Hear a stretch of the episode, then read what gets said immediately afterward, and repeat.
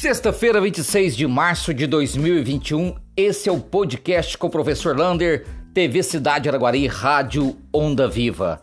Infelizmente, nós temos mais três óbitos por Covid-19 na cidade de Araguari. Mantemos uma média infeliz de três óbitos por dia nessa semana.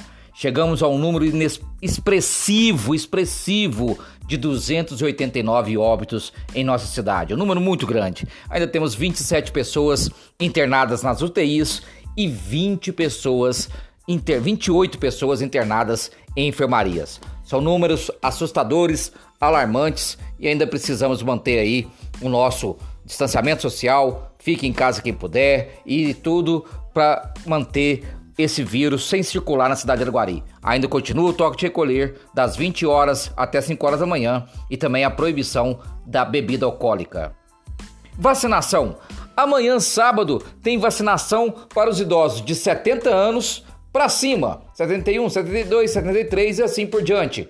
Só que amanhã, sábado, a prefeitura vai fazer vacinação só por drive-thru lá no aeroporto. Não precisa correr, não precisa dormir na fila, tem vacinas para todo mundo. Nós temos 2.850 vacinas para esses idosos.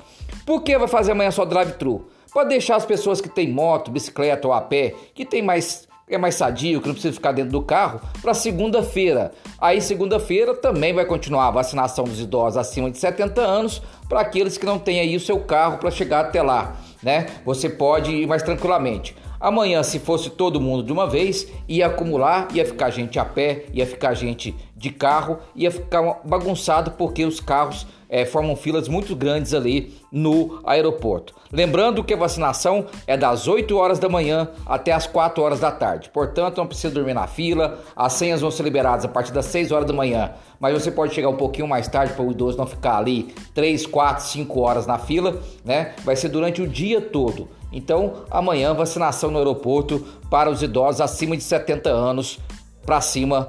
É, e quem tem o seu idoso acamado, ligue no 3690 3048 que ele vai até a sua casa fazer a vacinação com essa equipe da Secretaria de Saúde. Recapeamento. Hoje tivemos mais uma boa notícia. Começou o recapeamento lá na Rua Amazonas. A Rua Amazonas que foi tão falada aí por muito tempo, começou lá hoje o recapeamento. E o tapa-buraco, eu vi o tapa-buraco sendo feito ali na rua Miguel Assad Debs. Então, portanto, aos poucos aí, essa buracaiada, como todo mundo fala, na cidade de Araguari, está sendo é, tratada, né? Diminuída na cidade. Casa do Artesão. O presidente da FAEC, Diogo Machado, está arrumando aquela casinha lá da Praça Getúlio Vargas, né? Comumente falada de casinha de Papai Noel, para colocar o artesanato da cidade ali, para dar mais visibilidade para o artesanato. Assim que terminar a pandemia, a reforma está sendo toda feita naquela casa e assim que terminar a pandemia, vai ser colocado ali o artesão para dar mais divulgação ao seu trabalho muito bem trabalhado, né, na nossa cidade. Deputado federal Zé Vitor consegue mais um grande feito para o Brasil. Ele é o relator do orçamento. Sabe o que, que é isso?